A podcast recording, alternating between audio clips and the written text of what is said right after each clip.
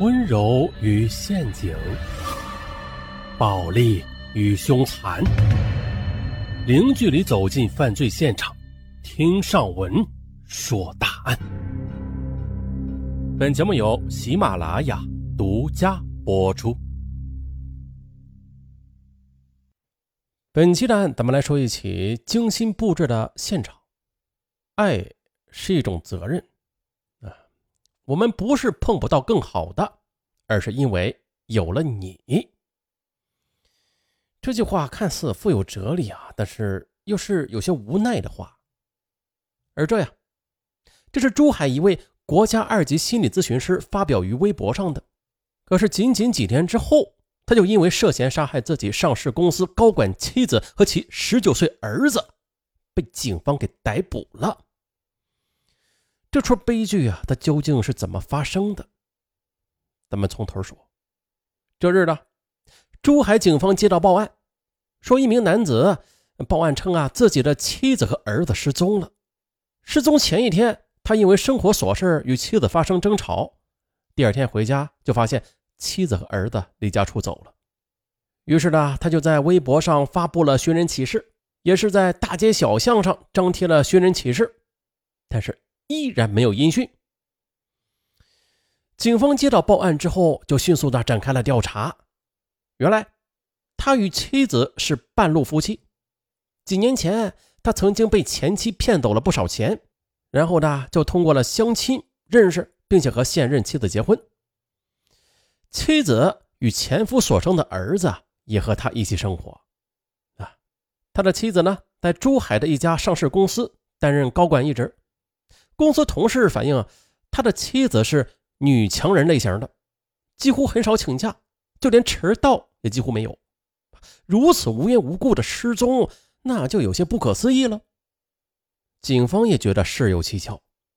其实啊，发生这种事情，那警方第一怀疑的谁呀？对，她的老公，也就是报案人。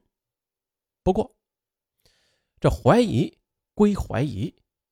还要有充足的证据，然后呢，警方就把他的家里彻彻底底的勘察了一遍，甚至也是用上了能显现血迹化学药品的试验，啊，可见呢，这警方确实是很怀疑他的。可结果呀，居然没有发现屋内有一丝血液的反应，警方失望而归了。但是他们心中的疑点却似乎更多了，为啥更多了啊？简言之吧。就是有点欲盖弥彰的意思，警方是这么觉着的。这平常人厨房里杀个鸡啊、鱼啊什么的，都难免会溅出一点血迹来，并且这血迹即便是用抹布给擦干净了，但是用警方那些显现血迹的那些化学用品，它一样啊可以勘察出来的。再或者啊，这女性经期要流血是吧？卫生间或者马桶里边，那多少会有一点点血迹啊，这才正常。但是他家里一点点血迹都没有，这也太让人可疑了吧？啊，不过这可疑归可疑，到底哪里才能找到关键的证据？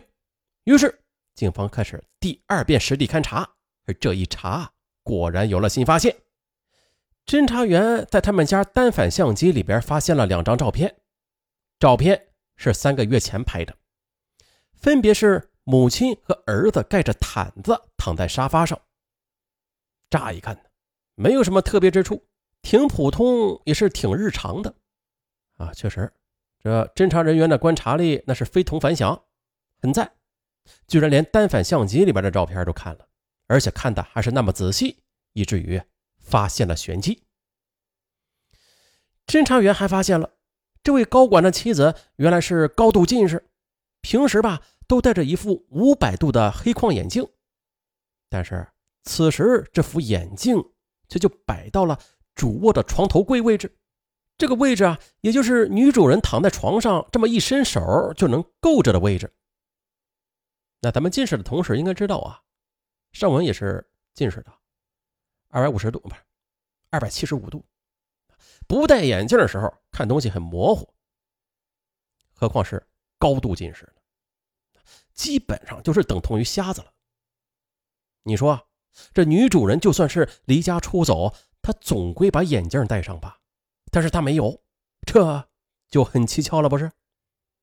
另外啊，侦查员就发现啊，照片上母子所盖的毯子不见了，再就是啊，这衣柜里所有的衣物都没有遗失，啊，也都是叠放的整整齐齐的，但就是不见了这两床毯子，很蹊跷，是不是？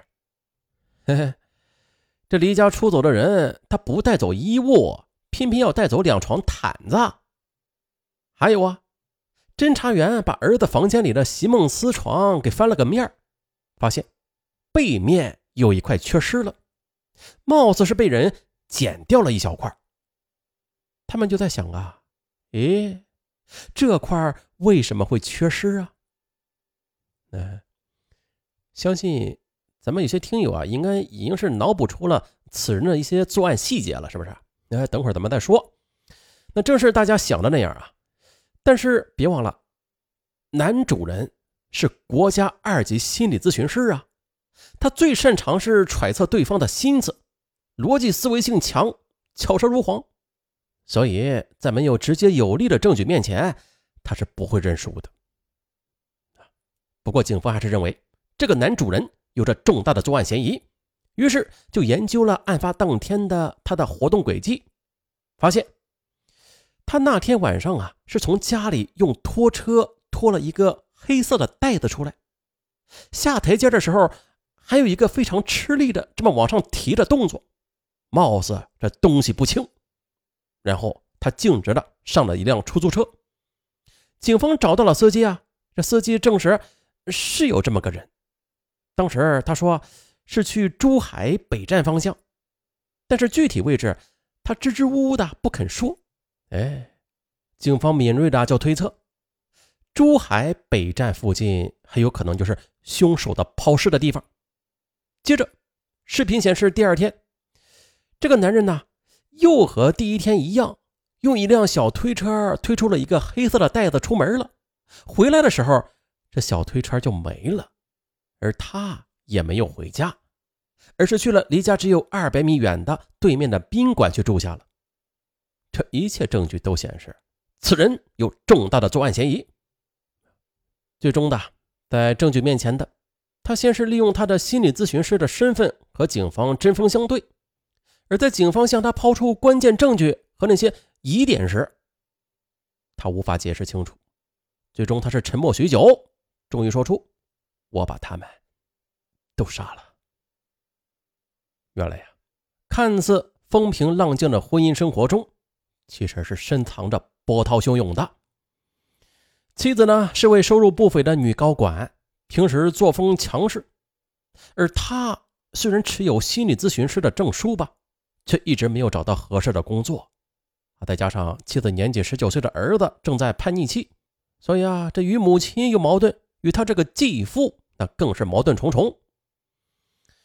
案发几天前的，男主人的弟弟来他家投诉，可是这女主人在他弟弟面前，就是因为生活琐事而训斥了他，于是他弟弟就提出要出去住，由此让他感到颜面扫地，又联想到了一直以来压抑的生活，啊，这一时想不开，情绪在那一刻间呢就爆发了，让他心生杀心，最终是。酿成惨剧。最后呢，在他的指认之下，警方找到了抛尸的工地。而此时呢，抛尸地已经施工多日了。不过，警方是协调了工地的负责人，在揭开水泥板又深挖八米之深之后，终于的是找到了四个黑色的大垃圾袋。这就是失踪多日的母子俩。嗯，这个案件呀，得以真相大白的原因。那是离不开警方对证据的苦苦追寻的。如果没有这些有力的证据啊，这凶手就很难伏法，真相很难大白于天下。那说到这里啊，不得不提起另外一起案件，就是这央视《今日说法》里边的一一起啊。另外一位被冤死的女主人，他就远没有如此幸运了。这个案件呢，是发生在广东，也是一位男主人报案说自己的未婚妻找不到了。就在前一天晚上，他还陪着未婚妻的儿子睡过觉呢。还有这第二天的早上，未婚妻还在自家的门口送他亲自上班。然而下午收到妻子一条说：“我下午和老朋友出去玩，麻烦你晚上接一下孩子的短信。”之后就人间蒸发了。那这起案子跟上边咱们那起案子有啥不同之处啊？嗯，这期说不完，大家下期再说，拜拜。